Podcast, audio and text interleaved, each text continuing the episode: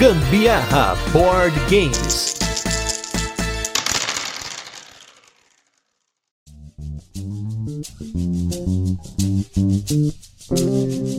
Jogos de tabuleiro, assim como muitas mídias, são formas de se contar histórias, são formas de criar ideias, de se brincar, de jogar, de competir. Mas será que todo jogo precisa contar uma história? Eu sou Gustavo Lopes e você está num mais um turno de comentários, esse programa no qual a gente fala sobre assuntos relacionados a jogos de tabuleiro, sempre com convidados especiais. E hoje, do meu lado direito, ele que volta aqui a casa como sempre, tá sempre participando dos episódios, inclusive é uma das pessoas que mais sugere temas, inclusive esse, estou com ele, designer do hashtag Vem Logo Rio 1808, Anderson Butileiro. Tudo bem, Butileiro? Tudo bem, Gustavo? Fala, galera. Mais uma vez estamos aqui, mais uma vez um prazer imenso, né? Obrigado pelo convite, Gustavo. E vamos ver o que, que sai dessa ideia aqui. Vamos ver se a gente conta uma história aqui nesse cast aqui, né? É, narrar storytelling, né? Podcast é um storytelling, né?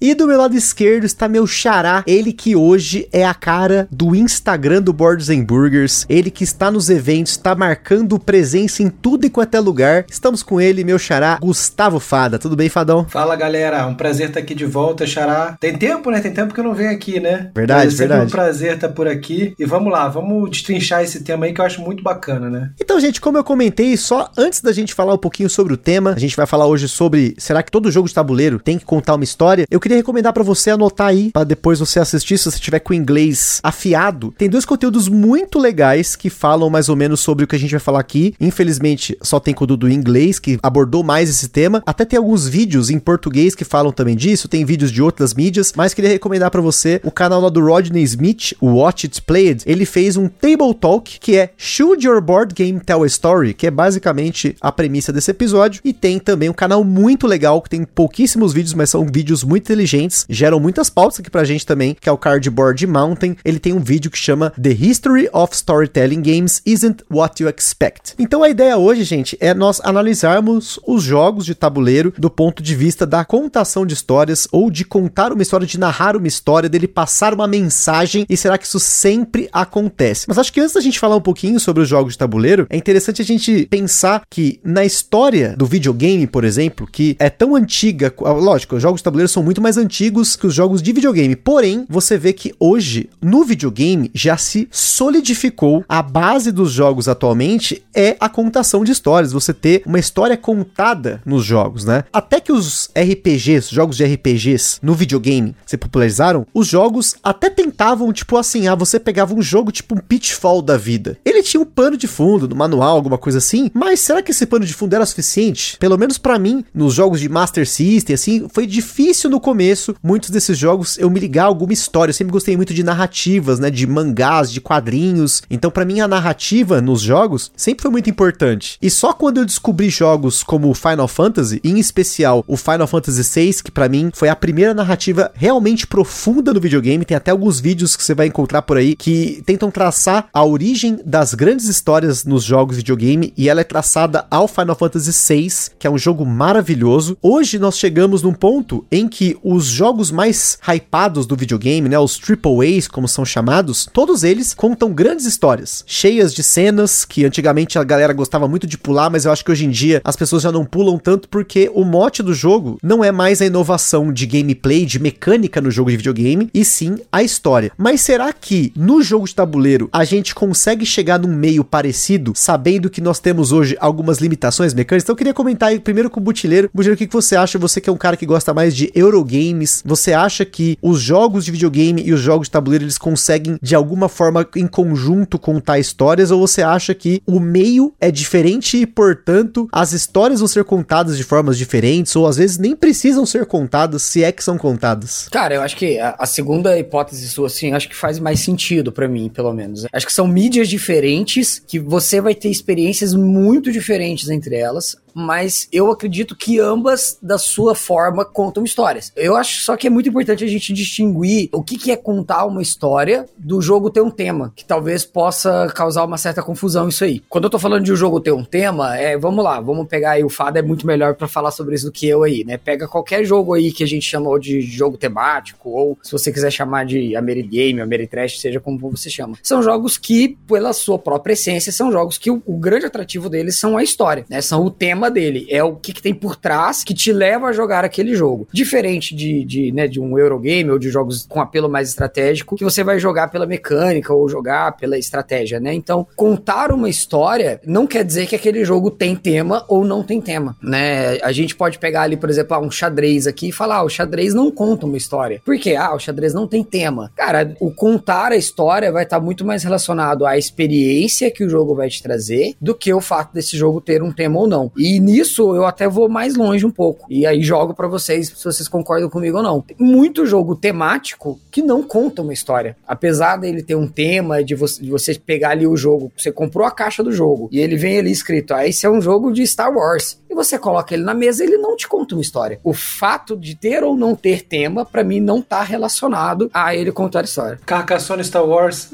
É, né? É, mas aí a gente pega o caso lá de um jogo que tem o tema meio que bait, assim, né? O tema que é isca para poder atrair, mas o tema ali poderia ser qualquer um, né? Eu acho que o ponto principal é essa questão da narrativa mesmo, de você ter uma narrativa no jogo. E aí entram duas possibilidades, né? Ou o jogo te dá uma narrativa pronta, que você tem que entrar nela e seguir nela, desvendando ela, né? Como se você estivesse lendo um livro mesmo. O jogo vira como se fosse uma experiência de um livro, que você vai desvendando ela e tem momentos até que a história pode bifurcar, se diferentes opções que você pode tomar, a história pode tomar caminhos diferentes. Que até você citou aí, teve o fenômeno do livro-jogo, lá na década de 70 e 80, lá com Ian Livingstone, o, próprio Steve Jackson, que tinha muito essa questão da narrativa no jogo, eles trouxeram um, um, a questão de um livro para realmente um jogo, né? Você trouxe, quer dizer, um jogo dentro de um livro. E você ali dependendo das opções que você fazia, você poderia escolher diferentes caminhos, mas ali ele está te guiando. E tem um jogo também que você cria a história com ele. Aquela partida vai gerar uma história para ele, né? A história, ela tá aberta ali, o jogo tem um tema presente, mas a história tá ali e você vai criar uma história a partir das, das escolhas que você fizer ali durante o jogo. E um exemplo para mim claro disso, que gera histórias épicas, é até um jogo favorito, um dos jogos favoritos do meu xará é o Nemesis. O Nemesis eu acho que não tem uma partida que você não tem uma, uma história que foi criada ali que você lembre depois o que, que aconteceu naquela partida. Né? Então acho que o primeiro é importante a gente poder dividir esses dois aspectos. Né? O jogo que é essencialmente narrativo, né? o jogo temático é essencialmente narrativo, que a história realmente é o mais importante. Aí a gente tem vários jogos nesse aspecto, né? como o Mansions of Madness, é um dos maiores exemplos dele.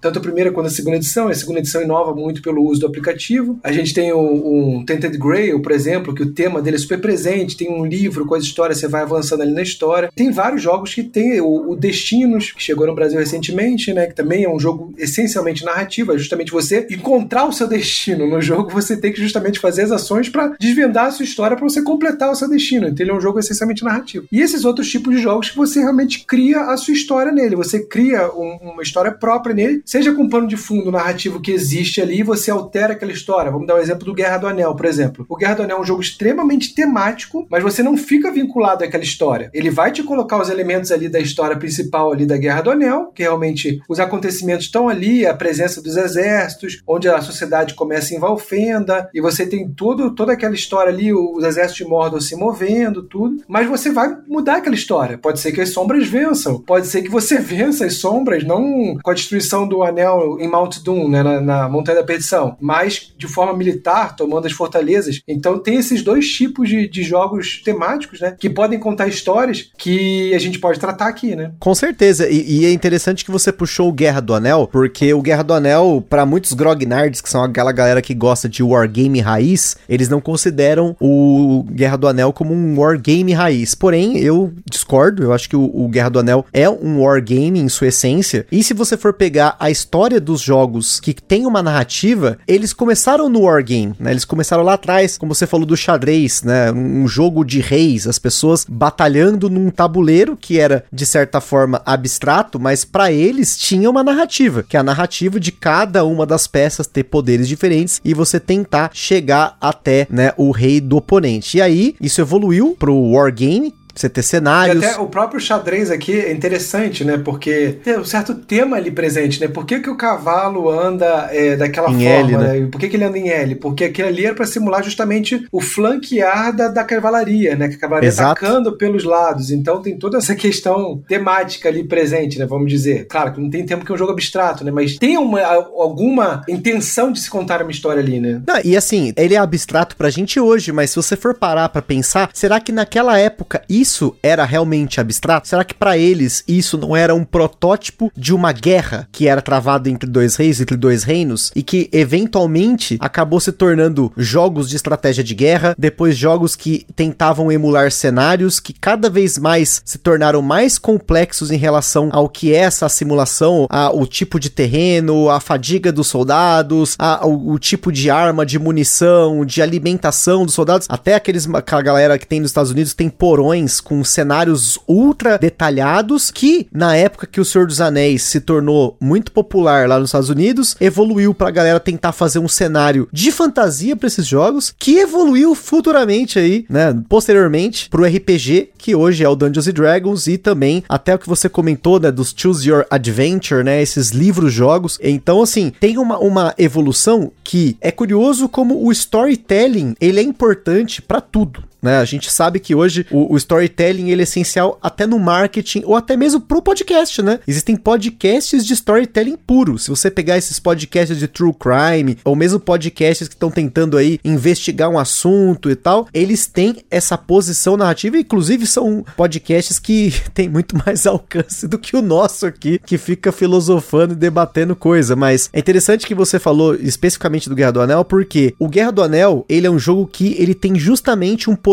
narrativo que não está no contar 100% uma história já previamente programada, porque você tem alguns eventos, mas a ordem como eles saem é diferente, como você age durante o jogo pode influenciar no que é a narrativa, mas nem sempre as pessoas que vão jogar vão estar imersos, porque a imersão num jogo é algo que vai muito de cada um. Você pode jogar um Nemesis da vida, um Guerra do Anel, e você não imergir numa história que está sendo contada a partir dos eventos e das coisas que acontecem, porque você está prestando atenção mais em condição de vitória, em mecânica, em ganhar ou perder. Com certeza. E aí entra um aspecto também também, só fazendo um parêntese aqui sobre o Guerra do Anel, que o jogo, dependendo do tema, se o tema não é atraente para quem tá jogando aquele jogo, ele não vai ligar muito pro jogo. Por exemplo, quem não curte Tolkien não vai ligar muito, talvez não ligue tanto pro Guerra do Anel. Quem procura o Guerra do Anel provavelmente vai procurar ter a experiência ali que vai emular uma experiência que ele leu no livro, que ele viu nos filmes, né? Então, assim, é um. Você é primeiro atraído pelo tema do que pelo jogo, né? Do que pelas mecânicas que estão ali, ou os designers que participaram. Para mim, até o Guerra do Anel é um exemplo claro disso. Eu acho que quem não gosta gosta de Tolkien, quem não gosta da mitologia do Tolkien que ele criou, né, de fantasia medieval ali, talvez nem ligue pro Guerra do Anel. Às vezes o cara até gosta de wargames, gosta de jogos de wargame, tudo. Aí,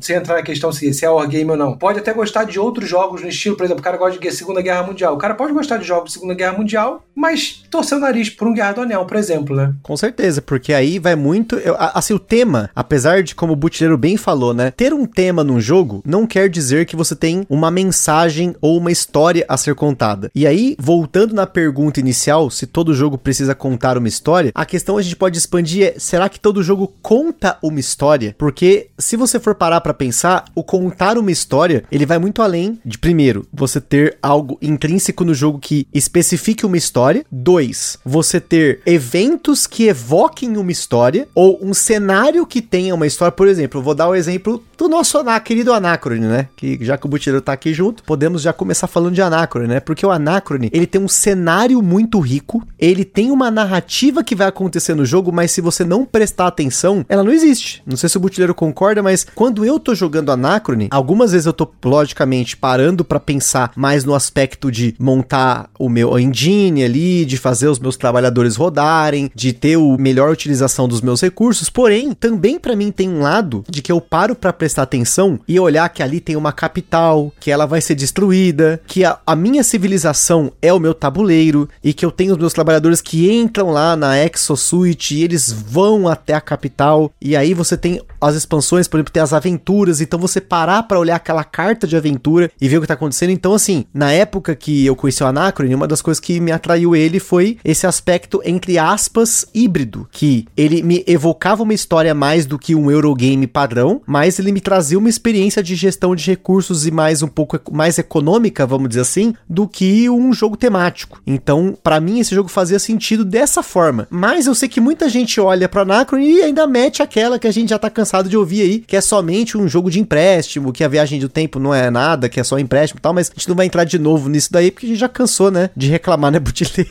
E como? Mas se vocês não fossem falar do Anacron, eu ia falar. Eu ia até dar um exemplo do Anacron. Não sei se a gente já tá chegando nesse ponto aqui, mas de como é possível você fazer Eurogames com tema. E com tema bom e presente. E narrativa, né, que é o mais importante. É, com uma narrativa. Quando eu joguei o Anacron pela primeira vez, explodiu minha cabeça por isso. E olha que eu não sou Eurogamer. E uma das coisas que mais que me fizeram gostar no jogo foi essa esse cuidado temático que o, que o Tuzi teve no jogo. Cara, essa questão do empréstimo, essa discussão do empréstimo, eu achei genial você tratar como um paradoxo uma viagem no tempo empréstimo, que você vai ter que depois, se você não, não, não pagar, você vai ter o um paradoxo ali, vai ter uma consequência negativa com aquilo. A questão dos exosuit, você ter uma sociedade pós-apocalíptica, é um tema que eu adoro, adoro temas assim, pós-apocalípticos, né? E tá ali, as diferentes castas que surgiram. E eu achei genial isso. E realmente eu senti que o jogo, a partida que eu joguei, eu senti que foi contada uma história ali. Claro que não como um jogo que apela mais pra história. Tipo o Nemesis, né? Tipo um Nemesis, que você realmente apela mais pra história, que você. Porque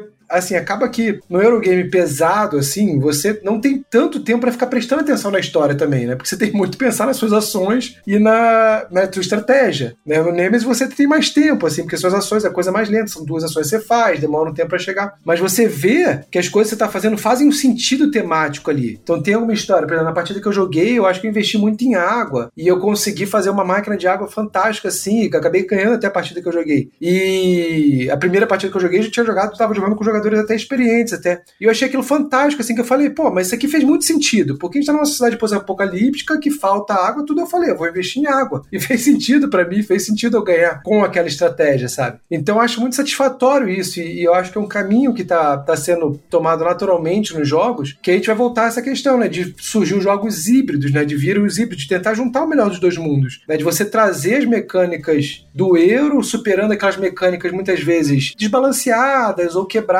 ou muito aleatórias dos Amerigames mais antigos, mais clássicos, né? Tirando um pouco desse aspecto da aleatoriedade, ou de você não controlar o, o, as suas ações, você meio que ser jogado no jogo, né? Esse é outro ponto que a gente pode falar do jogo te jogar, e ao mesmo tempo você ter um tema presente ali que vai te fazer emergir naquele jogo, que vai te dar uma satisfação maior em jogá-lo, e você vê as mecânicas ali encaixadas em uma história maior. E isso é muito interessante. Mas eu acho que a gente tá, tá se concentrando muito no ponto de vista do robista de hoje, sabe? É como que eu vejo isso, assim. Para mim, quem que é o robista? O robista é o cara que joga, vamos colocar aqui, né, jogos modernos que tem essa visão do jogo euro, do jogo temático, do jogo party game, do jogo sei lá o que. Eu acho que desse ponto de vista, do ponto de vista do robista, como nós somos ou provavelmente como quem tá ouvindo esse podcast também é, eu acho que sim, é muito interessante que os jogos tenham esse viés, tenham essa preocupação e estejam caminhando nesse sentido que o Fada tá falando. Só que eu acho que fora do olhar do robista,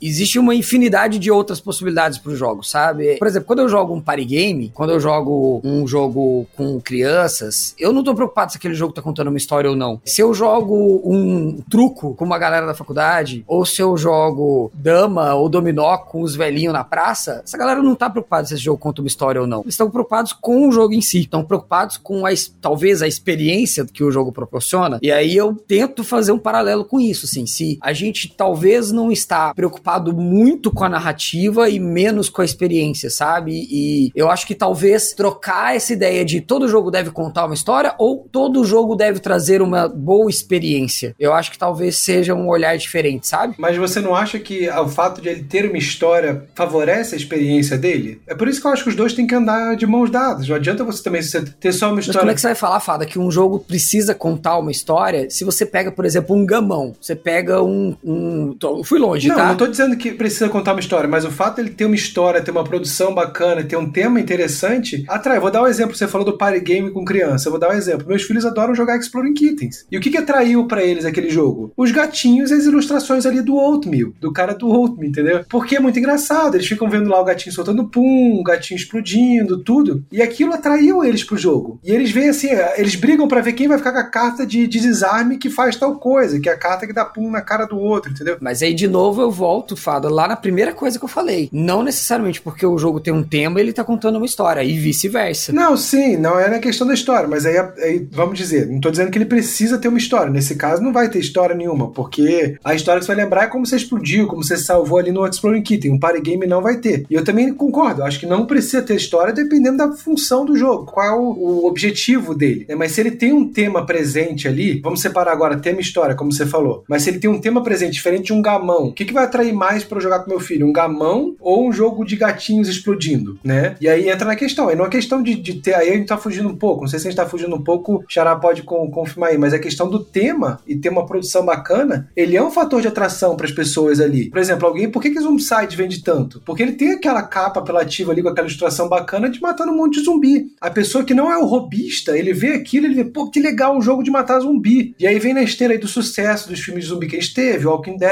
tudo, e foi uma franquia que explodiu, trouxe um monte de gente pro hobby. Tudo bem, tem tanta gente que adora o jogo Zombicide, a mesma quantidade que odeia também. Pode também afastar pessoas do hobby, tudo bem, pode acontecer. Mas ele cumpre essa função. E pelo fato de ele ter uma história ali, e pelo fato do cara olhar aquela caixa e ele sentir que ele vai viver uma história de zumbi ali dentro. Ou a pessoa, você acha que a pessoa compra a caixa ali porque ele vai ver as mecânicas, quando ele pegar uma arma, ele vai rolar tais dados, ele vai fazer três. Não. O cara olha aquela caixa, aquela caixa vai ser atrativa para ele porque ele vai falar: caramba, eu vou poder jogar um jogo que eu vou me sentir um matador de zumbi, que eu vou, tá, vou me sentir um apocalipse zumbi explodindo um monte de zumbi, metralhando um monte de zumbi. Então o fato dele, dele ter desse aspecto narrativo vai atrair a pessoa para esse jogo. E agora você pegar o cara que é fora, e isso eu tô dizendo pessoas que estão entrando no hobby, e agora você comparar com o velhinho que joga na praça, dama, ou o cara que joga o truco na faculdade, muitas vezes tem aquela coisa dessa questão dos jogos clássicos, né, que não tem tema presente, é uma barreira que a gente precisa quebrar, e eu acho que os jogos temáticos, os jogos que trazem essa história ajudam nisso, justamente por isso, que a pessoa tem muito, eu tenho uns amigos que têm no Delírios me contam muito isso, que a pessoa tem aquele conforto, vamos dizer, aquela segurança de jogar um jogo que ela conhece, né? Então muitas vezes a pessoa não se deixa ter a oportunidade de jogar um jogo novo, porque ela tem a segurança de ter aquele jogo clássico que ela já joga, o jogo o carteado, ou o gamão, ou a dama, ou o xadrez, e ela, tipo, ou até o Monopoly, o jogo da vida, o cara, muita gente, cara, toda luderia tem que ter um Monopoly, o jogo da vida, por mais que você cara, tem esses jogos que são muito mais legais. Não, não, mas a gente quer jogar esse, porque ele tem aquela segurança de jogar uma coisa que ele conhece, às vezes até uma nostalgia de jogar uma coisa da infância. E aí eu coloco, o fato de você ter um jogo que pode trazer uma experiência narrativa para ele, um jogo temático pode trazer essa experiência narrativa que ele pode entrar nesse universo, entrar no universo através do jogo, coisa que ele não experimentava com esses jogos clássicos que não tem tema, pode ser um fato para esse cara virar um robista. Pode ser um passo para esse virar um robista. Eu dou o exemplo do Zombicide, que é isso, o cara vê aquela caixa ali, ele vê tudo aquilo ali acontecendo, um monte de zumbi aparecendo, os caras atirando zumbis. Pô, que legal, eu acho que eu quero entrar nesse, nesse mundo aqui, quero conhecer esse jogo para entrar. Pô, não sabia que tinha jogo desse tipo aqui que eu podia pegar e, e virar um sobrevivente no apocalipse zumbi e sair matando um monte de zumbi. Ou até um exemplo que o Rodney deu ali no, no, no vídeo dele que eu achei bem interessante do Eldritch Horror. Você pega a caixa do Eldritch Horror ali, tem uns tentáculos, um velhinho segurando um livro, os caras atirando ali, e aí que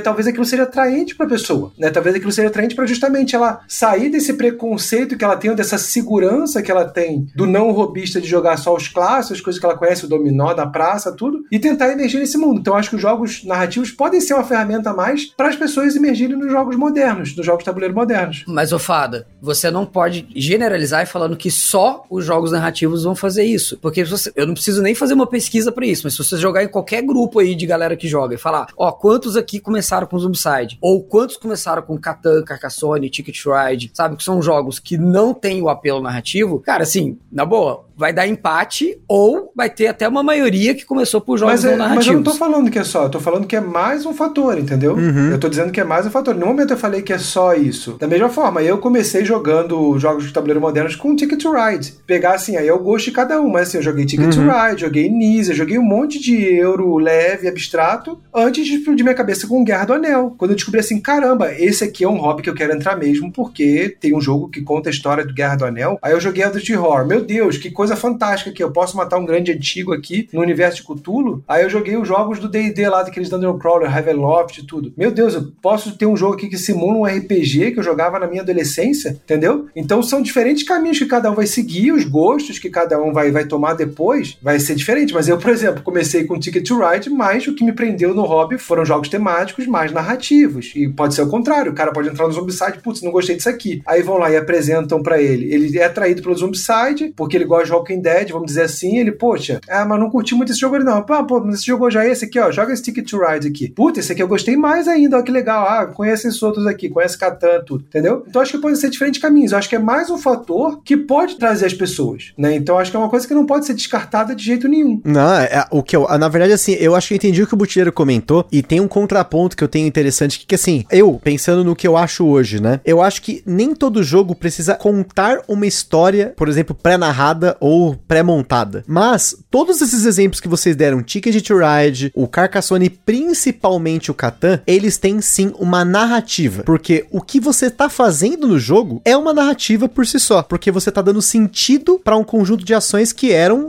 abstratas até você colocar ali um tema e um sentido do que fazer, né? Quando você tá colocando as peças do Carcassonne, você tá expandindo um território e aquele território faz sentido, porque você tá criando estradas, tá criando é, terrenos, fazendas, castelos e assim por diante. Exato, no Catan você tá colonizando, você tá fazendo Exatamente. trocas, então todo é o nome do jogo, colonizadores de Catan, você tá ali criando realmente, tipo, o sentido que você tá colonizando ali, então ele tem uma narrativa presente ali. De uma certa forma, ele tá contando uma história. Exato. A pessoa pode abstrair a história, porque a gente é mais exigente, robista, já jogamos outros jogos, mas uma pessoa que vem do gamão, que vem de uma dama, o cara joga um Catan e vê, nossa, que experiência sensacional, eu tô me sentindo aqui realmente um explorador, um colonizador, que tá aqui colhendo aqui os produtos, eu posso trocar algodão com meu amigo, pode ser uma experiência fantástica para ele, justamente por ter esse aspecto de contar a história, de ter uma história presente, ter um tema presente ali. E aí, na contramão disso, eu penso nos carteados, né? Eu tenho jogado muitos carteados diferentes em que muitas vezes você tá vendo só números e naipes, mesmo sendo jogos modernos, que estão reinventando algumas mecânicas ou dinâmicas de jogos já conhecidos. Por exemplo, a gente já falou aqui no podcast sobre o Papayu, que nada mais que é o neto do Copas, que é um jogo que não tem uma narrativa por si só. Você tá jogando cartas e você tem algumas cartas que dão ponto negativo pro seu oponente, ou você mesmo pode ganhar pontos negativos, mas eu acho que é difícil hoje, hoje em dia, você criar alguma coisa que seja atemática e que não tenha uma narrativa. Ele pode não ter uma história, né? O Azul, por exemplo, é um jogo que não tem uma história, mas ele tem uma narrativa. Cada ladrilho que você pega, você tá colocando ali. Exemplo, uma vaza que tem uma, uma narrativa, que é o Cat in the Box, que você tá brincando com. Sim, você tem a história do gato de Schrödinger ali, né? Tipo, é, você, até tem como tema, você até tem como. Mas é. assim, no jogo, isso faz sentido, porque na sua narrativa, cada carta que você coloca é uma parte de um experimento que ele pode causar um paradoxo. Aí é até a gente tá levando para uma vaza que tem tema. Outro exemplo, o A Tripulação, que sem dúvida o The Crew foi um dos jogos de vaza mais influentes dos últimos tempos, porque é uma vaza cooperativa com tema. E o manual, cada uma das vazas, ele tenta te colocar num temazinho ali, que as cartas que tá jogando são as contagens, tal, sei o que, está tentando sincronizar, e tem a dificuldade de você estar tá no espaço e não sei o que lá, enfim. Você pode simplesmente jogar o jogo ignorando tudo isso, ou você pode prestar atenção nisso. Uhum. E acho que uhum. quem prestou atenção percebe que existe uma narrativa. Então ele tem um tema e ele também tem uma narrativa. The Mind também, né? The Mind, o The Mind tem uma narrativa fora do jogo até, né? Porque você tá tentando sincronizar os jogadores, que é um negócio que, tipo, muita gente vai falar que é uma atividade, que não é um jogo, mas eu considero sim que é um jogo. Eu acho que ele faz todo sentido. Se você realmente parar para pensar, os jogos têm uma narrativa de certa forma. Mesmo os jogos mais abstratos, eles têm uma narrativa, eles têm um sentido pro que você tá fazendo. Tem jogos, claro, sei lá, comentou de damas. Dama, talvez por não conhecer a história do jogo Dama, eu não saiba né, exatamente a narrativa que ele quer contar. Mas ele tem um sentido para que as, as pecinhas vão até o final e se tornem a, as peças duplas, as damas. Deve ter, em algum momento se perdeu. Eu tenho um livro aqui em casa sobre a história do board game até assim, os anos 80, 90, né? E ele, ele conta muito sobre essas coisas que você tem, esses jogos que hoje a gente considera como jogos abstratões mesmo, assim. Você vai olhar, é tipo, são jogos abstratos mesmo, da, da origem da abstração. Porém, se você realmente parar para olhar para aquele momento do tempo, eles não eram tão abstratos assim. Porque quem criou, quem tava passando de, né, de uma pessoa para outra, dava um sentido pro jogo que hoje talvez a gente não dê, porque já se perdeu com o tempo, porque a gente não tinha um sistema de registrar e passar essas regras tão fortemente como a gente tem hoje nos jogos modernos, né? Não sei se isso faz sentido, mas eu acho que uma história, ela pode ser contada de diversas formas, seja narrando, você ter uma história narrada, uma história intrínseca que é contada pelas ações dos jogadores, ou ela tem uma narrativa que é o que dá sentido para que as ações que você esteja fazendo esteja dentro de uma sequência, de uma lógica, de uma ideia, de um universo, de qualquer coisa que o tema do jogo propõe, ou às vezes não tem exatamente um tema que a gente acha que seja um tema histórico com tema contado, como é o caso do Azul, do Sagrada, mas você tá ali sim, tendo uma narrativa de você tá construindo alguma coisa que não deixa de ser uma narrativa. Mas só para voltar e tentar pontuar um pouquinho melhor o que eu tava falando, é, eu ainda tenho muita dificuldade de ver as pessoas entendendo essa distinção, sabe? É, tema é uma coisa, narrativa é outra e contar uma história ainda é outra, sabe? Então assim, eu realmente nesse ponto aqui do cast até agora eu não estou concordando com o ponto de vocês assim no sentido de, é, para mim o jogo pode ou não ter um tema, o jogo pode ou não ter uma narrativa e ele pode ou não contar uma história. É claro, a gente vai ter exemplos de todos esses, a gente vai ter o que vai agradar a cada jogador em determinado momento. O Fara deixou bem claro uhum. que o tipo de jogo que agrada ele, eu acho que é, né, ter, ter uma pegada mais narrativa, uma pegada mais do tema. O que atraiu ele pro hobby foi justamente isso. E eu acho que vai ter jogadores que vão ser o outro extremo. Não vão se interessar por uma narrativa ou por um tema e vão ser atraídos para aquele jogo da igual forma. É, aquilo que eu falei do número e do naipe, né? Às vezes o cara quer e naipes e aí tá tudo bem. Exato. E não só isso, assim, eu vou até mais longe. Existem jogos feitos hoje em dia, tá? Que são jogos puramente abstratos. Eu, a gente pode até falar que assim, ah, o xadrez tem uma história, a dama tem uma história, o gamão tem uma história, por que, que chegou naquilo? Mas tem jogos sendo feitos hoje que são puramente abstratos. Se você vai lá no BGG e procura dentro da categoria abstrato, você vai ver um monte de jogo que quando você pega o manual não tem nenhuma história, é zero história, é o jogo pelo jogo, é o jogo pela mecânica, tá? Inclusive tem alguns que são extremamente premiados. Recentemente teve num desses Spiel the Years da vida aí, um dos finalistas foi um desses jogos, foi um jogo extremamente abstrato. Então eu acho que é possível sim se fazer um jogo abstrato, totalmente abstrato, sem nenhum tema e sem nenhuma narrativa sendo proposta aos jogadores. Não, poder pode. O universo do board game possibilita tudo, né? Beleza é essa. E hoje, com difundido, eu acho que realmente você pode tudo. Mas é a questão que eu entro, Butch, é será que ele vai ser atraente comercialmente também? Mas aí é que tá. Onde que eu quero chegar com isso? Que a, a pergunta que a gente tá fazendo aqui é: o board game ele deve contar uma história? Ele precisa contar uma história? Aí a gente tem que entender o que é contar uma história, entendeu? O tema não é contar uma história, o jogo propiciar uma narrativa não é contar uma história, né? Então eu posso sim jogar um jogo abstrato e ter uma experiência naquele jogo. Não necessariamente isso é contar uma história, tá? Ah, eu vou contar aqui uma história de como eu movi minha peça do H4 pro F2. Isso não, é, não, isso realmente, não, isso não é uma história. Ver, isso não é uma história, entendeu? Então eu posso jogar um jogo que não conta uma história, que não tem uma narrativa. Mas você acha, por exemplo, Butch, tipo o The Crew, você acha que o The Crew ele não conta uma história pela narrativa que é gerada pela soma do tema, mas o que ele se propõe dentro da parte mecânica dele? Eu acho que as duas coisas. Eu acho que um jogo como o The Crew, ele pode propiciar uma experiência, tá? É você terminou aquela partida, você vai ter a memória daquela experiência e ele pode ter tido uma narrativa, né? Porque lá dentro da narrativa do jogo nós fizemos isso, isso e isso e fez sentido essa narrativa. Eu vou ter essa experiência que eu vou lembrar. Nossa, lembra aquele dia que jogamos The Crew e aconteceu aquilo, aquilo, aquilo? Mas assim, as duas coisas não são necessariamente dependentes uma da outra, entendeu? Concordo. Eu acho que a gente não tá discordando aqui, Butilho. Acho que a gente tá discordando mais a questão de conceito, assim. Então, o que, que seria contar uma história para você? Exatamente isso que eu acabei de falar. Contar uma história é. Eu, eu joguei um jogo que, no final daquela partida, eu tenho uma história contada. Eu, eu posso jogar um euro medieval que você pode jogar o jogo e falar assim: ah, esse jogo é super seco. Mas você vai ter uma, uma relação do que, que aconteceu, em que determinado momento tal jogador fez uma virada, entendeu? Então, assim, para mim, isso é a experiência do jogo. Mas todo jogo não faria isso? Não, isso é experiência do jogo. Todo jogo vai ter uma experiência do jogo. Sim, vai ter um histórico. Ele vai gerar um histórico. Isso, exatamente. Do que aconteceu nele. Você vai poder relatar lá o que aconteceu. Isso, mas isso não é contar uma história, entendeu? São coisas diferentes. Eu simplesmente saber em que momento aconteceu tal coisa no jogo não quer dizer que ele contou uma história. Não, sim, exatamente. Isso não é uma contar uma história, exatamente. Então, esse, esse é meu ponto. A pergunta que foi feita aqui é: todo jogo deve contar uma história? Eu estou falando que eu não acho que deve. Eu acho que é possível a pessoa conhecer jogos de tabuleiro, gostar de jogos de tabuleiro, entrar no hobby, ser um hobbyista e estar há vários anos no hobby, sem necessariamente ter que jogar jogos que contam história, entendeu? É esse que é meu ponto. Não, exatamente. Então acabou o cast.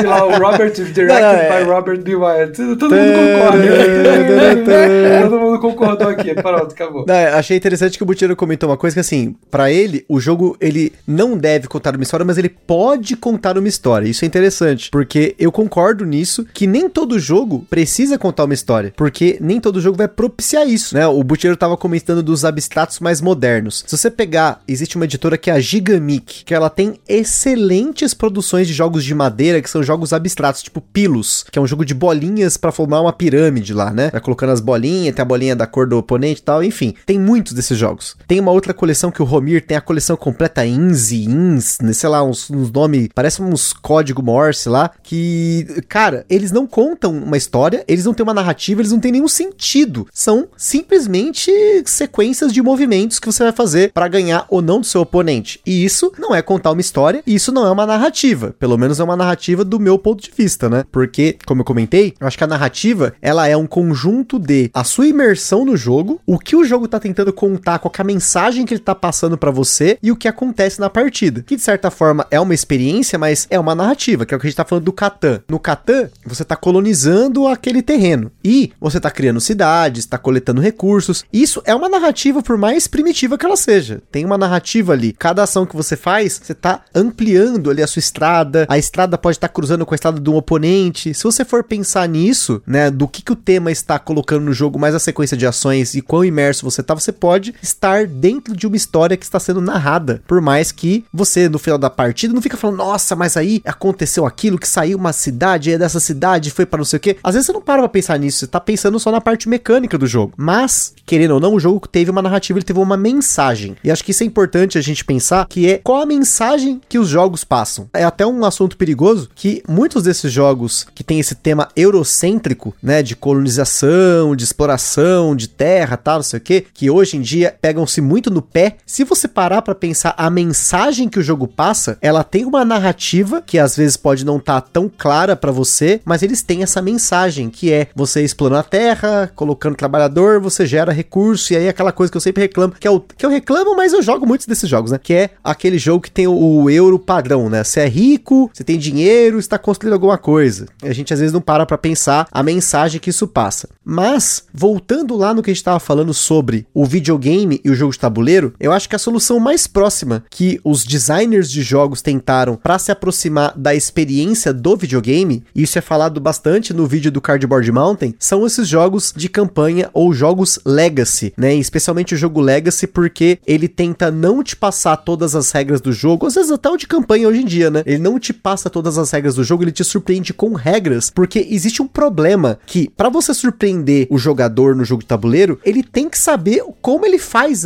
o que tem que fazer no jogo, né? Por mais que ele saiba sempre em partes, né? No caso dos Legacy, dos jogos de campanha, você vai abrir o envelopinho lá e fala assim: ah, agora a regra do jogo é assim. Então você sabe previamente a regra para que aquela narrativa ocorra. Não só saber a regra, né? Mas o, o jogo está mudando, né? Se modificando. Tipo, Exatamente. Como se fosse um save game dele do seu progresso, de onde você parou, né? Como o videogame que você te, continua ali, você parou num ponto e você pode continuar daquele ponto. O board game, até os jogos de Legacy não permitiam isso, né? Você sempre tinha que voltar para o começo, né? Re arrumar a mesa do jantar de novo, como até dar um exemplo, né? É, e a ideia é que o jogo Legacy ele tem um impacto nisso, né? Porque você pode rejogar um jogo de videogame. A maioria deles você pode. Mas, vou dar um exemplo meu, né? Eu gosto muito de platinar os jogos. E alguns jogos, você precisa rejogar o jogo, né? Fazer duas, três, quatro gameplays. Só que não há muitas vezes uma surpresa da narrativa. Você só tá cumprindo objetivos novos, fazendo alguma coisa que você não fez na jogada anterior, jogando mais rápido, fazendo coisas diferentes, tal, enfim. No jogo de tabuleiro, para causar esse impacto da primeira narrativa, da primeira impressão, muitos jogos eles acabaram recorrendo a esse elemento do legacy, que hoje em dia eu acho que tem cada vez menos jogos legacy puros. O legacy, quando a gente fala de legacy, quem ouviu os nossos episódios de mecânica do dia que eu gravei com o Butileiro, o legacy é quando ele modifica permanentemente o jogo. Você cola um adesivo, você rasga uma carta, você taca fogo alguma coisa, você dobra de uma forma permanente um, um tabuleiro, enfim, ele é modificado permanentemente. Fora disso, é jogo de campanha, tá? Quando você não modifica o jogo, você pode voltar ao estado original dele, mesmo que agora você não tenha mais a surpresa. Ele é um jogo de campanha, que é uma forma de você também contar uma história, mas ela que ela não vai ter esse impacto permanente. Acho que até pensando do ponto de vista econômico, as pessoas preferem isso, que você não modifique permanentemente o jogo, porque depois você vai vender, jogar de novo, tem essa ilusão da rejogabilidade, que também quando você compra um jogo de videogame, às vezes você compra, mas será que pensando economicamente você precisava comprar o jogo para rejogá-lo? Será que você vai realmente rejogar? Tá, acho que você pensa mais em vender ele, né? Mas enfim, aí a gente não estamos entrando nessa ideia. Mas acho que esse impacto narrativo que acontece quando você tem o jogo Legacy é o que o jogo de campanha tenta fazer, que é parecido com os livros-jogos, ou, ou né? O próprio RPG. O RPG nem tanto, porque o RPG ele se modifica de acordo com o mestre, apesar de existirem RPGs pré-prontos, né? Mas quando você pega um jogo de campanha, ele tenta narrar algo, seja modificando a regra do jogo ou modificando a narrativa. Mas, como o Butileiro bem falou e eu concordo, a gente tem que tentar pensar hoje em dia em separar muitas vezes essa experiência, porque eu vejo um dos maiores erros de jogos que são baseados em outras mídias de tentarem simular no jogo de tabuleiro a mesma experiência que aquela mídia traz, seja videogame, como é o caso dos jogos do Bloodborne, ou seja da parte narrativa, se você for pensar em filmes e séries, pega aí exemplo aí do próprio Senhor dos Anéis, quando você tem o meio jogo de tabuleiro, você tem muitas formas de narrar uma história, de criar uma história que não são iguais a essas formas de narrar do videogame, da série, do filme, e que são únicas do jogo de tabuleiro, e em especial das interações entre os jogadores. Eu acho que quando eu penso em narrativa, a gente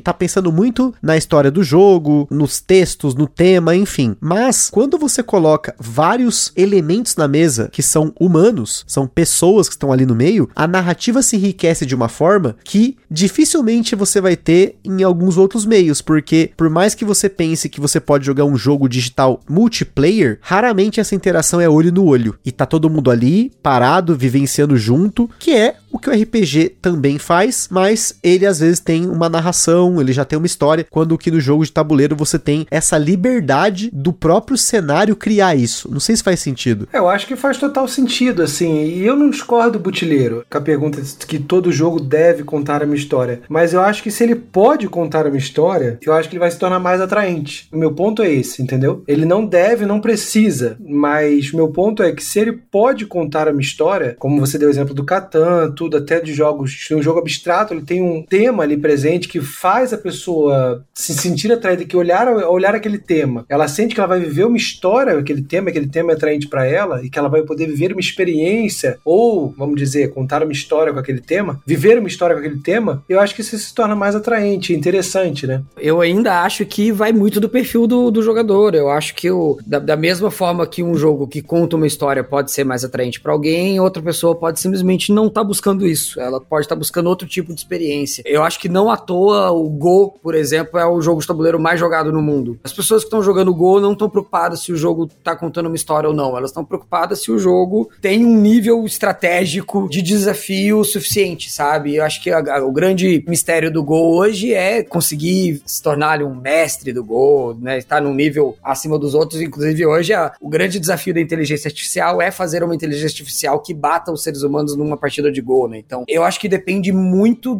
do que, da experiência que você está buscando. Mas sim, mas aí, Butila, você está dando exemplo do Go, você dá exemplo do Gamão, tudo. Esses são jogos muito simples de regras. São jogos que você explica ele em 30 segundos, em menos de 2 minutos, vamos dizer assim. Agora, um jogo mais complexo, assim. Dificilmente você vai ver um jogo desse sem uma história. Até porque muitas vezes a história dele de fundo ajuda você a entender o jogo. Vai ter um flavor ali, alguma coisa, vai entender o que está se passando no jogo. E por mais que o exemplo que o Chará deu do azul. O azul não venderia tanto se não tivesse um tema tão bonito. Vamos ser sinceros, por mais que o jogo seja bom. Mas se ele fosse ali, sei lá, só os tijolinhos ali de qualquer jeito, sei lá, umas peças ali feias, o jogo não teria a atração que ele teve. Então o que eu falo assim, meu ponto é esse. Você falou do Gol, jogo mais jogado, tudo. Mas esses são jogos clássicos, já são conhecidos há muito tempo. Então aí é o quê? Há séculos já conhecidos. Eu, tá, eu tô falando assim dos jogos mais novos hoje que chegam com uma complexidade maior. Se esses jogos, com a competição ainda que tem no mercado, com que são 3 mil jogos lançados no ano, né? Se o jogo ele não tem, não tem uma, um,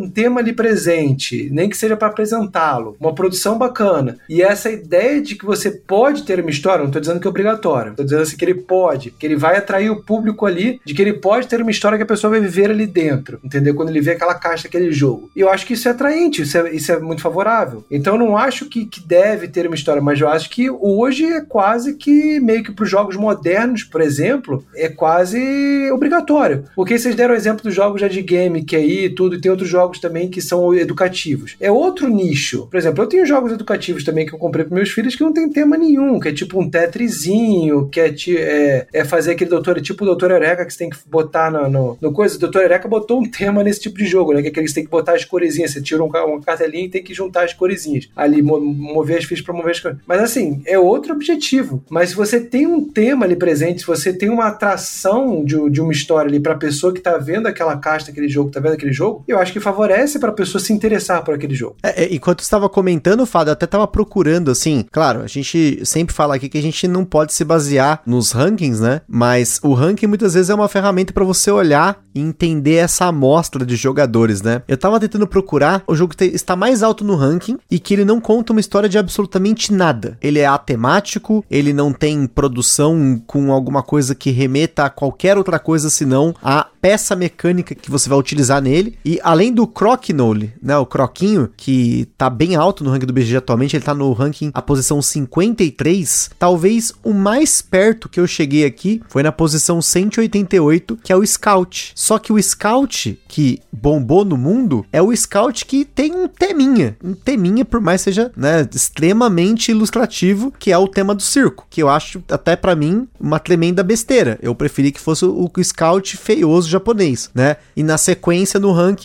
você tem o Go, que a gente já comentou aqui, mas que não é um jogo necessariamente moderno, nem mesmo o Croc, né? O Croc Nole é de 1800, né? E aí nessa sequência, o mais perto disso é o Tishu, que tá na posição 206 do ranking. E aí o próximo é justamente aquele que eu comentei lá daquela coleção que o Romir gosta, que é o Insh, Y-I-N-S-H.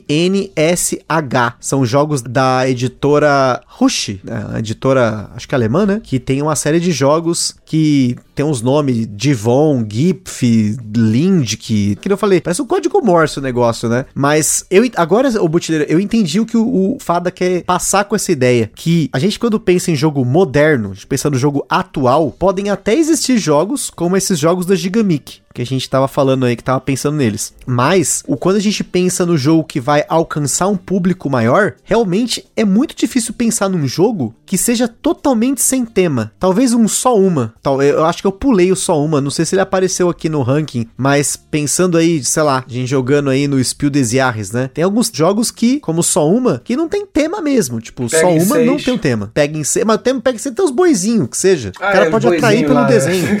É. é claro, o boizinho e o tema desse jogo não tem uma narrativa. Ele não conta nada. É pega em seis porque você pega em seis cartas e acabou. Né? Não tem uma narrativa, não tem uma história. Mas eu entendo essa dificuldade de um jogo que não tem um tema, não tem uma história, não tem uma produção, conseguir furar ou se tornar um jogo conhecido, pensando que quando você pensa nesses jogos que não tem tema, que não tem uma narrativa, você volta nesses jogos antigos porque eles já são consolidados. Exatamente, então ia séculos só tinha eles para jogar. Não tinha outras coisas para jogar. Você vai falar do Go, da Mancala. Só tinha isso para jogar. Jogavam Mancala na África lá porque pegavam os feijãozinhos e botavam lá e era o que eles tinham para jogar. Jogavam as damas assim porque era o que tinha para jogar. Então, assim, não tinha muitas opções. Hoje, com a quantidade de opção que a gente tem, você tem que criar, é, ter recursos visuais e, e, de storytelling até, de, de narrativos, vamos dizer assim, para poder atrair o público para o seu jogo, para o seu jogo ficar conhecido. E a gente até fala uma vez que eu estava conversando com o Butileiro, aí entra outro ponto, né? Tem tem jogos até que fazem caixas desnecessariamente grandes só para serem atraentes na loja. O que me dá raiva isso às vezes, porque ele fica atraente na loja, mas é uma porcaria depois para você guardar em casa. Um jogo para mim que é um exemplo disso que ele poderia ser uma caixinha pequenininha do tamanho de desses do, da linha Tiny Epic, de um Exploring Kit, tudo esses jogos pequenos, é o Santa Mônica. Não tinha necessidade daquela caixa gigante, que tem mais espaço vazio do que carta que você gasta ali. Basicamente um jogo de cartas, de, de, de montar ali o, as cartas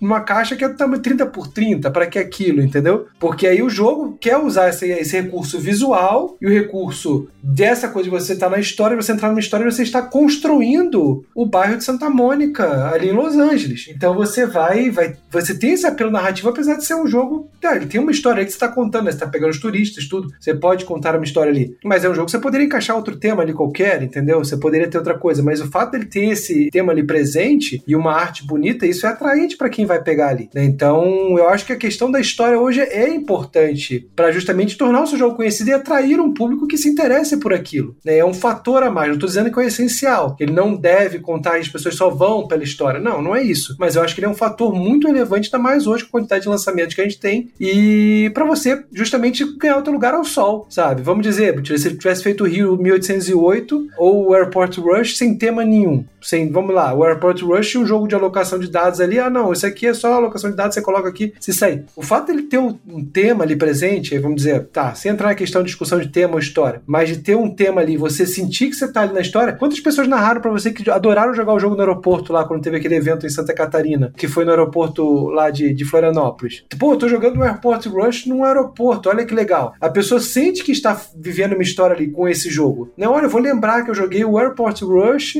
num aeroporto. Então isso eu acho muito interessante. Então, claro que não é obrigatório, mas eu acho que é um fator que ajuda muito as pessoas conhecerem o jogo e muitas vezes até entrarem no hobby. Como eu dei o exemplo do Zombicide e outros jogos, o Catan e outros jogos. É, isso eu acho que ainda entra na experiência, mas no caso Isso do Airport eu Rush, falar. eu já acho que ele tem uma narrativa. O Airport Rush tem a narrativa que você tem o seu aeroporto, tem uma ordem que os aviões vão decolar, você tem as cargas que você vai carregar no- no- nos próprios aviões, e eu acho ele extremamente temático e que ele tem a narrativa, porque pra mim faz sentido a forma como você coloca exatamente aquelas cargas dentro do avião por uma questão de encaixe e uma questão de tipo de carga. Não sei nem se era a intenção do butileiro, mas se não foi, era para mim ele casou extremamente bem. Não, é, é, é, é- é sacanagem, porque vocês estão pegando o argumento fazendo de um jogo que eu que fiz. Aí é sacanagem. É, estamos tentando trazer um argumento. Sim, não, mas então, o que o Fada falou ali de ah, a pessoa veio comentar comigo que jogou no aeroporto e tal, pra mim isso não é contar uma história, pra mim isso é a experiência, entendeu? É, eu separo isso como a experiência que aconteceu deles terem jogado no aeroporto, independente de se o jogo está contando aquela história ou não, se eu estivesse jogando o Penem, se eu estivesse jogando o Airline, se eu estivesse jogando Airport Rush, qualquer Ah, outro sim, jogo que bem. o tema seja avião no aeroporto, eu vou ter aquela experiência. Sim, mas você concorda que, tipo, o próprio Airport Rush, você tem uma história, uma, narra- uma história, mas uma narrativa que é contada? Porque você tem os, os aviões que eles vão pra um lugar e tal. A ideia, assim, acho que o Tiro tá pegando muita questão do que é história, né? Como vamos dizer, como se fosse um livro, que tem que ter um início, meio, um fim, um clímax, alguma coisa assim. É, para mim, eu, eu- aí é um conceito de cada um, né? Pra mim, a história vai muito mais nesse aspecto da experiência que ele falou. Se a pessoa tivesse jogando Mancala no aeroporto, ela não ia ter a experiência que ela teve com o Airport Rush, entendeu? O fato de ele ter um tema, ele favorece a história, né? Ele favorece a experiência e com aquele tema a pessoa pode criar a sua própria história. O meu ponto é esse, assim, eu acho que os três estão tão ligados. Eu acho que o Butiro tá muito no ponto, assim, de um conceito mais estrito do que a história, de você realmente ser um jogo basicamente narrativo, como se fosse um RPG. Não, não, não. Eu até defendi, inclusive, que eu acho que um Eurogame pode contar uma história. Pra- É que pra mim, contar uma história é diferente de você ter uma experiência com aquele jogo. Então, o que é contar a história pra você que eu ainda não consegui entender?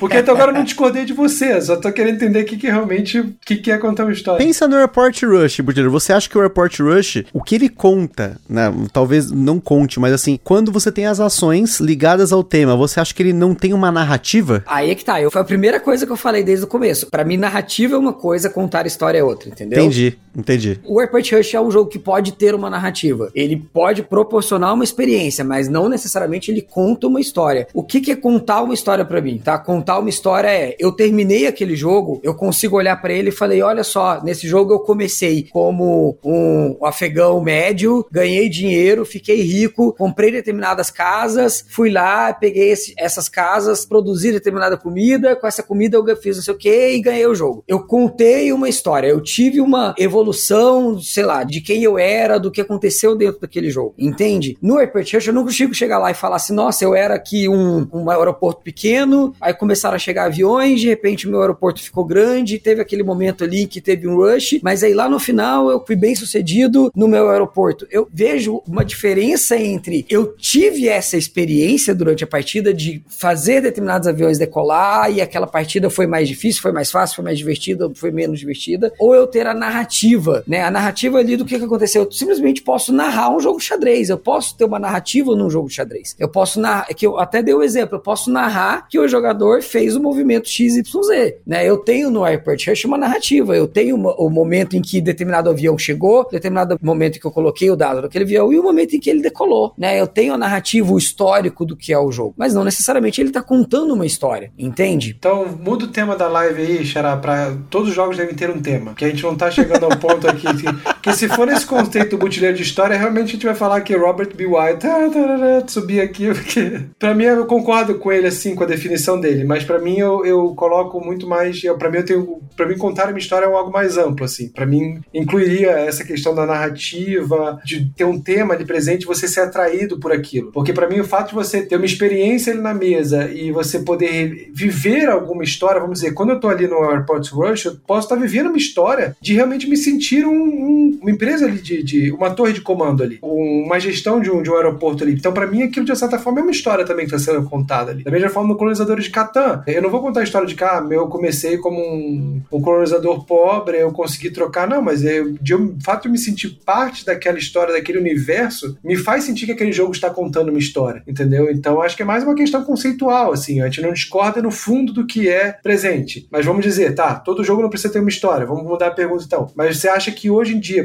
todo jogo precisa ter um tema ou um, um, um vamos dizer, um pano de fundo para ele? Um pano de fundo temático, vamos dizer assim? Aí sim, aí é uma pergunta completamente diferente, entendeu? Eu acho que hoje, para um jogo ser lançado no mercado e chamar a atenção e ter um relativo sucesso, acho que não à toa, né? Quando o Feld faz um jogo lá que é simplesmente mecânica, ele entrega na mão da editora, a editora vai e coloca um tema naquilo. Ou quando né, o Kisling vai lá e faz um, o azul, a editora pega e coloca ele dentro de um tema. Aí sim, eu nisso sim, eu penso que ter um tema, seja ele colado com cuspe ou não, ele vai, sem dúvida nenhuma, fazer o seu jogo ter um destaque diferente. Pensando em termos mercadológicos, né, de venda do jogo, veja, eu não tô dizendo que se o jogo é melhor ou se ele é pior. O jogo vai ter sucesso ou não, muito sim, por causa desse tema. Isso eu não tenho dúvida nenhuma. Não, é interessante porque, assim, a ideia aqui, pra galera que tá ouvindo, não é a gente concordar nem discordar nem chegar a uma conclusão. A ideia desde o início aqui é a gente filosofar em cima disso, porque o conceito de narrativa, de história, pode ser diferente, inclusive de você que tá ouvindo discordar de nós três e ter seu próprio conceito, né? Porque se você for pensar o que, que é uma narrativa, uma narrativa é uma exposição de um acontecimento, uma série de acontecimentos, mais ou menos encadeados, reais ou imaginários, por meio de palavras ou imagens ou mesmo de ações. Então, se você for pensar no conceito bruto de narrativa, os dois estão certos, porque uma narrativa ela vai depender da sua afinidade ou imersão no tema, mas também ela depende do conjunto de ações que proporcionam isso. Então, quando você pega ali o jogo do Feld, que é uma parte extremamente mecânica, ou um do Nisia, né? O que ele faz lá os jogos dele com esses teoremas matemáticos, e alguém vai lá e coloca um tema em cima disso, e aí o tema pode ou não fazer sentido do ponto de vista mecânico, ou ser só um pano de fundo, isso vai depender muito não só desse conjunto de fatores, mas também do como você interpreta isso. E aí entra na interpretação. Eu acho que quando você está pensando em contação de histórias, em narração, em narrativa, tudo depende da interpretação da pessoa. E acho que eu, eu posso remeter mais uma vez a um exemplo da música, que a gente já utilizou até em outros episódios, que na música existem músicas que vão fazer sentido para as pessoas e tem músicas que vão fazer, não vão fazer sentido para outras. Porque quando você pega numa estrutura musical, tem muitos estilos de música que eles são extremamente complexos ao ponto de as pessoas interpretarem como barulho. E quando você já tem uma pré-condição ali de saber o que está acontecendo do que você está ouvindo, aquilo faz mais sentido. Então, eu acho que a narrativa em si, se o jogo deve ou não contar uma história, vai depender de quem está indo atrás do jogo. Então, se você quer um jogo para jogar como um carteado, se você gosta de copas, de escopa, de truco, às vezes você não precisa de, nem de tema, você só quer um jogo de cartas que mecanicamente ele seja bacana. Você pode entrar no pagate.com, vai ter centenas de jogos assim. E tá tudo certo. Com um baralho de cartas você faz aí a sua vida de jogador de jogo de carta. No outro espectro, você vai ter pessoas como o Fada comentou, que atraídas por um tema, por um mote, por uma ideia, por uma, uma imagem, vão se imergir num jogo que também tem esse poder narrativo, né? Até hoje em dia utilizando outros meios como parte disso, seja um aplicativo ou música, ah, enfim, existem N meios aí que podem se associar ao jogo de tabuleiro para que ele conte uma história ou narre uma história. Sim, vários elementos, às vezes, que são até sugestivos no jogo, né? Muitas vezes a história não fica evidente ali, mas você coloca.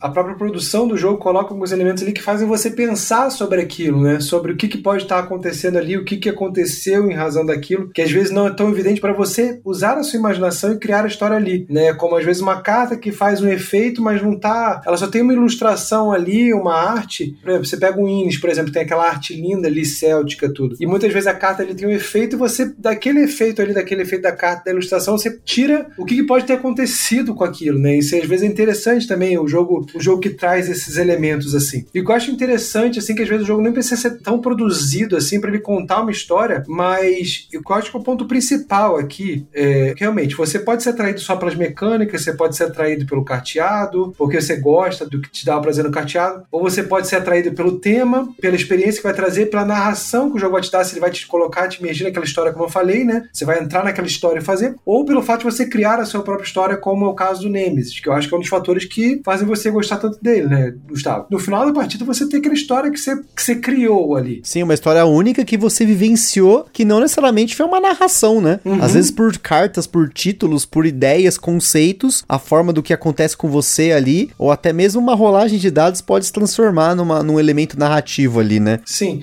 Mas aí eu vou dar um exemplo de um jogo extremamente temático que não, no conceito botileiro, não contaria uma história, mas que o jogo te prende muito mais, pelo menos a mim me prendeu muito mais que jogos que têm a intenção de contar história, que é, por exemplo, o Freedom que é aquele jogo que você tem que libertar os escravos, fugir com os escravos durante a Guerra Civil Americana. Assim, a produção dele, os, os escravos, ali, aquelas pessoas são representadas por cubinhos, então não é uma superprodução, mas as cartas são super temáticas, são ilustrações da época, com os textos, elas têm um flavor, tudo. A Academy Games é conhecida por fazer jogos assim, justamente históricos, né? Uma certa fidelidade histórica.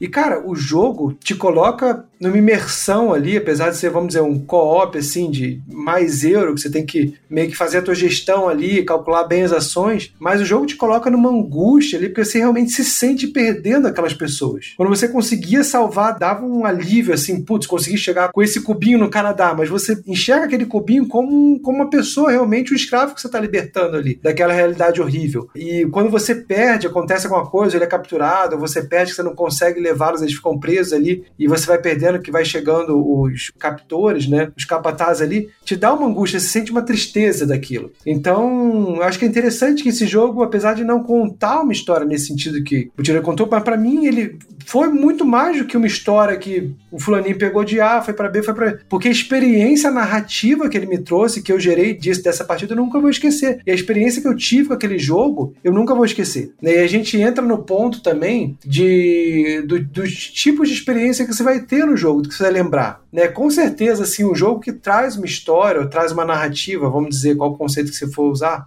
ele vai gerar uma memória muito maior do que o jogo abstrato que não tem tema nenhum, né? Por exemplo, você vai jogar uma partida de um jogo temático assim que teve uma história que teve uma reviravolta grande, tudo, você vai lembrar daquela partida anos depois. E aquele jogo você pode ter jogado milhões de partidas, por exemplo, de Go, de Castles of Burgundy, de, sei lá, um jogo do Nise aí, que não tem, que não tem um tema presente, você vai lembrar, por mais que você goste muito daquele jogo. Então, o fato de o jogo ter história ou ter a narrativa presente, ele traz uma memória daquele acontecimento e uma memória é, afetiva, vamos dizer assim, e que pode até fortalecer laços de amizade. Então, isso eu acho muito interessante também, que você vai lembrar com aquele teu amigo, poxa, lembra aquela vez que, cara, eu até hoje eu lembro uma partida que eu joguei, sei lá, há sete anos atrás de Eldritch Horror, que a gente conseguiu ganhar a partida na última rolagem de dados, assim, a gente precisava de uns 3, 6, eu acho, para derrotar o Azatoth. E eu tava jogando 3 horas da manhã aqui, meu filho recém-nascido, e a gente jogando aqui em casa, a gente tendo que segurar o grito porque a gente tinha conseguido a rolagem que era precisa para ganhar a partida, a gente tava varando a noite assim. E até hoje eu vou lembrar dessa partida, sabe? Então eu acho que esse aspecto da memória afetiva é muito interessante quando o jogo tem essa questão da narrativa e da história presente. Eu entendo essa questão que o Fada levantou de ser uma questão de como você interpreta o que é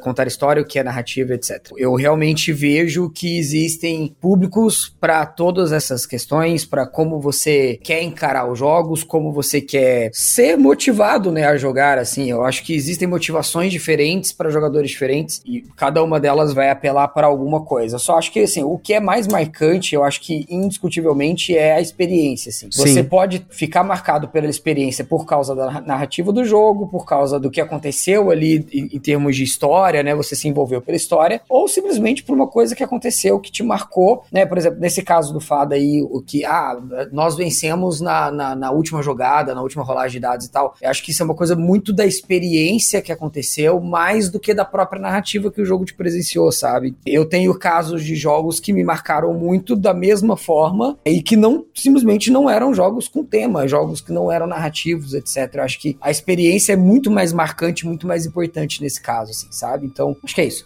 ah, e pensando nisso, então, acho que pra gente fechar aqui, eu acho que a resposta para essa pergunta que a gente iniciou o cast, é uma outra pergunta, apesar de eu não gostar de responder perguntas com outras perguntas. Porque será que todo jogo deve contar uma história? E acho que hoje, para mim, a resposta é não. Mas será que todo jogo precisa trazer uma experiência? E aí, essa sim não tem como a resposta ser não. Porque se o jogo não traz uma experiência, seja ela narrativa, seja ela fora do jogo, essa experiência de você ter um sentimento atrelado a ela, não faz sentido você jogar. Não sei se vocês concordam com isso. Eu concordo totalmente. Eu acho que a experiência, sim, para mim é o mais importante. Mais importante do que mecânica, mais importante do que tema, mais importante que uma dinâmica de jogo, seja qual for. A experiência é o que te marca. A experiência é o que vai fazer você voltar a jogar aquele jogo, ou mesmo não voltar a jogar aquele jogo, mas querer buscar alguma outra coisa que seja, olha, é, joguei tal jogo, a experiência com ele não foi boa, mas eu gostei de algumas outras coisas ali que eu quero buscar então algum outro jogo que vai me trazer a experiência que eu quero. Acho que isso acontece muito também no videogame, né? Quando você começa a jogar ali um jogo e ele não te prende de primeira, e aí você vai buscar outro jogo por alguma coisa que você se identifique melhor, e aí você começa a jogar um outro jogo que você vai jogar ele inteiro por horas a fio, até zerar o jogo, né? Até fechar, platinar, como o Gustavo sempre fala muito, porque aquele jogo sim tá te trazendo a experiência que você tá buscando. E aí, independente de qual é essa experiência, eu acho que esse que é o grande ponto, assim, a, a experiência pode ser sim uma experiência através da estratégia, através do tema, através da narrativa que ele tá te passando. Mas alguma coisa vai te prender nele, alguma coisa da experiência vai te prender e te atrelar aquele jogo. É, eu acho que essa pergunta é até meio óbvia, assim, né? Porque a gente joga pela experiência, né? Para ter alguma experiência, né? Eu acho que até os animais, eles que brincam, né? Os animais brincam para ter aquela experiência e para simular para uma forma de aprendizado, porque a gente, tem essa coisa do lúdico, né? De, de, de ter o jogo para poder seja uma descompressão, seja alguma coisa, seja para viver uma experiência, seja para bolar uma estratégia, ver uma estratégia diferente, todo mundo está buscando uma experiência de alguma forma no jogo, né? Mas eu acho que o ponto principal, pelo menos para mim, assim, eu tô, tô falando por mim, o tema presente ou a história, vamos dizer assim, eles são fundamentais. Hoje, no meu gosto pessoal, eu já não gosto tanto de jogos como eu gostava antigamente, que eu sou colocado dentro de uma história, que eu tenho que viver aquela história que está contada, por exemplo, Mansions of Madness, ou até o Destinos, tudo hoje não me atrai muito esse tipo de jogo, ainda mais muitos desses jogos têm, têm o, o, auxílio pelo aplicativo ali. Isso me tira um pouco da experiência que eu quero ter, que é uma experiência mais na mesa junto com as pessoas que estão ali comigo, né? Então, é, esses jogos assim que você, eu sinto que esses jogos eles você tá sendo jogado por eles, né? Muitas vezes você, você é jogado por eles, que é o caso do Mansions, do Eldritch Horror, até muitos jogos do Arkham Files para mim, para entrar no, nesse ponto específico assim, não me atraem tanto hoje por isso, que eu sinto que eu sou jogado por eles assim, não eu estou jogando o jogo. Aí eu vou até abrir parênteses aqui para falar de um outro jogo para mim que é fantástico em contar histórias, em ter uma narrativa forte e que você joga o jogo, você se sente realmente como protagonista. Até fiz o review dele recentemente da última ciclo dele, que é o Arkham Horror Game, que ele funcionou muito bem no universo do Arkham Files e funciona muito bem como um card game, como um LCG ali, porque ele tem um aspecto de você poder interferir naquela história, de você viver aquela história, a história vai acontecer, mas você sente que você está sendo protagonista dela, não simplesmente você foi colocado ali, você está sendo arrastado por ela, está sendo jogado por ela e você tem que cumprir os requisitos para poder progredir nela. Esse tipo de jogo hoje não me atrai. Eu já gosto de jogos que você sinta que você realmente está criando a história ali presente e que isso é um atrativo, é um atrativo maior porque você não, não fica tanto preso só na história no, no ou em bookkeeping, tendo que parar para ler. Um dos motivos que eu não gostei muito de Tainted Grave foi por isso. Você para muito para ler história, tudo. E a história dele não me atraiu nem um pouco também, porque para mim pegaram ali o, as lendas arturianas e modificaram, colocaram as coisas ali que eu não gostei. E pelo fato do jogo principal, o ponto principal do jogo ser a história dele, e não tem o aspecto mecânico, mas o ponto principal do jogo é a história que ele vai contar ali. Se a história não foi boa, não agradou o jogador, entra nesse ponto agora de você não gostar do jogo porque a história história não foi boa também, né? Então, para mim, a experiência hoje é realmente, claro, eu concordo que a experiência é o fundamental, mas quando você busca uma experiência na história, voltando para o tema aqui do, do cast, é, é importante você entender realmente o que você busca com aquilo. Pode ser que você só busque mecânica, como é ali, você adora jogos abstratos, porque você gosta da mecânica, tudo aquilo vai te proporcionar a experiência. Pode ser que você goste de você ser imergido na história, ser colocado numa história e ter que descobri-la, ter que desvendá-la como se fosse um livro, mas a história vai ser aquela coisa linear que você vai estar sendo conduzido por ela, ou que você cria sua própria história também. Tudo é válido, é claro, porque a experiência é o que mais importa no final. Com certeza, gente. Então a gente encerra por aqui com uma. para você pensar. Eu quero, primeira coisa que eu quero convidar você que tá ouvindo é o que, que você acha da nossa pergunta aqui. Você acha que todo jogo deve contar uma história ou não? Então, se você estiver ouvindo a gente, para pra pensar um pouquinho enquanto você terminar esse cast, dá aquela brisada, para, vai no banheiro, né? Põe a mão na cabeça e responde pra gente na Ludopedia ou no Spotify. A gente quer saber o que, que você acha, porque esse é um debate que vai depender completamente do que você procura quando você pensa em jogo de tabuleiro. Acho que é interessante, e o Fada colocou muito bem agora, da questão da experiência, porque sim, a experiência é o que a gente procura nos jogos, apesar de alguns jogos não oferecer uma experiência. Ou pode ser que até eu tenha me expressado mal, mas eles não ter uma boa experiência, né? Que aí, claro, vai depender também de N outros fatores que a gente sempre fala aqui nos episódios. Mas acho que a primeira coisa que a gente queria é que você colocasse aí o que, que você acha dessa pergunta. E segundo, que tipo de experiência você procura nos jogos? Quando você pensa em jogo de tabuleiro, você pensa em o que ele vai te proporcionar de forma narrativa, o que, que você tá fazendo, onde você vai chegar, qual que é o, o, a viagem, né? A jornada que você vai fazer, ou você não pensa muito nisso, você já tá pensando mais no que, que você fisicamente está fazendo, no que você tá pensando, quebrando cabeça, ou se você simplesmente tá tentando se desafiar de alguma outra forma. Comenta aí também pra gente, a gente quer ouvir, que acho que o seu feedback é muito importante pra gente entender esse escopo dos jogos, porque nós temos aqui várias opiniões, várias ideias, que acho que é o mais legal da gente trazer pessoas diferentes aqui no podcast, pessoas com diferentes backgrounds, com diferentes gostos, é a gente chegar nesse nível de filosofia que só você que é muito maluco tá ouvindo a gente falando aí sobre essas coisas, né? Mas... Por isso que o nome é Papo de Louco, né? É, então, tá outro, aí você que é outro podcast, mas surgiu da ideia, né? É os papos dos loucos dos board game, né? Então, eu queria mais uma vez agradecer aqui o Butileiro pela presença e por sugerir mais um desses temas das nossas infinitas discussões e também ao Fada aí, que é o cara do jogo temático que tá sempre buscando aí esses jogos que tem essa história que vai ser contada e que muitas vezes é uma história que tá sendo imersa das interações dos jogadores, né? Então, muito obrigado aí aos dois convidados por mais um episódio aí cheio de ideias malucas. Não, obrigado você, Gustavo, mais uma vez pelo convite. Sempre um prazer estar aqui. Muito legal a discussão. Desculpa se em algum momento a gente ficou mais exaltado aqui na, na hora de expor os argumentos, as ideias aqui. Aqui é o debate, pô. Que isso, tem, né? tem, que, tem que ter. Não, mas é porque realmente é gostoso falar sobre essas coisas. É, é, é aflora na gente a vontade de, de colocar as nossas ideias. E para quem não conhece, cara, eu e o Fara, a gente se encontra direto, a gente joga junto, a gente sempre tem umas discussões, a gente sempre né, bate papo. Então a gente, eu tô acostumado a conversar com o Fada já. e pode parecer para vocês que a gente ficou discutindo aqui, mas na verdade a gente tava cada um defendendo um lado aqui. Acabou que a gente chegou numa conclusão mais ou menos parecida. Mas obrigado mais uma vez pelo convite, Gustavo. Obrigado você que ficou ouvindo a gente até agora. E Fada também, obrigado pela discussão que a gente teve. Super saudável e divertida aqui. Tamo junto, é isso aí. Valeu, galera. Obrigado aí pela audiência. Valeu aí, Xará, pelo, pelo convite. Ah, foi um tema muito gostoso. Quando quiser, pode chamar aí, que uh, falar sobre o board eu acho que é tão gostoso quanto jogar, né? Acho que faz parte da nossa experiência, né? Já trazendo aí. Exato. mas faz parte da experiência do robista não só jogar jogos, mas estudar e falar sobre jogos, né? Um dos nossos prazeres também é isso, né? Porque é um universo tão vasto e que a gente pode explorar. Olha, uma hora e meia que a gente ficou falando aqui só sobre o que é história, o que é narrativa, se é importância, experiência, tudo. E olha que coisa fantástica, né? O quanto a gente tem de assunto para falar e o quanto a gente gosta e fala disso com amor e paixão, né? Isso é o mais importante, isso entra na questão da experiência, né? A paixão pelos jogos é, é uma coisa que transcende, assim, a, a, as diferenças que a gente tem. O bonito do nosso hobby é isso, né? Você tem é, experiência para tudo quanto é tipo de. de é, você tem opções de experiências para tudo quanto é tipo de pessoas que estão buscando suas experiências diferentes, né? Você tem o que não falta são opções para você buscar, seja com história, seja através de jogos abstratos que não tem história nenhuma, seja através de mecânicas, tudo. E eu acho que essa é a grande beleza do nosso hobby. Falar sobre isso é tão apaixonante quanto jogar e viver essas experiências com o jogo em si, né? Jogar o jogo. É, e com certeza. E como o Fel falou aqui, né, no nosso último turno de comentários, você que é a, a abelhinha operária polinizadora dos jogos de tabuleiro, né, tá espalhando a palavra e que não são muitos aqueles que param para ouvir tantos conteúdos como esse, né? Acho que se você for pensar num cenário gigante aí de pessoas que jogam alguma coisa e afunilar isso para, sei lá, as mil, duas mil pessoas que ouvem aí, às vezes até três mil pessoas que ouvem semanalmente os episódios do Gambiar, se você for pensar nisso, você que tá nos ouvindo, se você conseguir passar 1%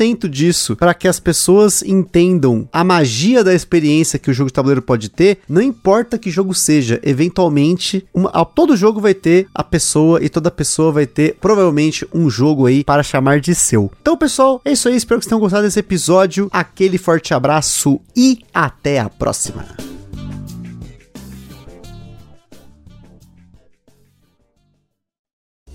Está perdido com tantos episódios? Consulte na descrição o nosso índice completo de episódios e playlists.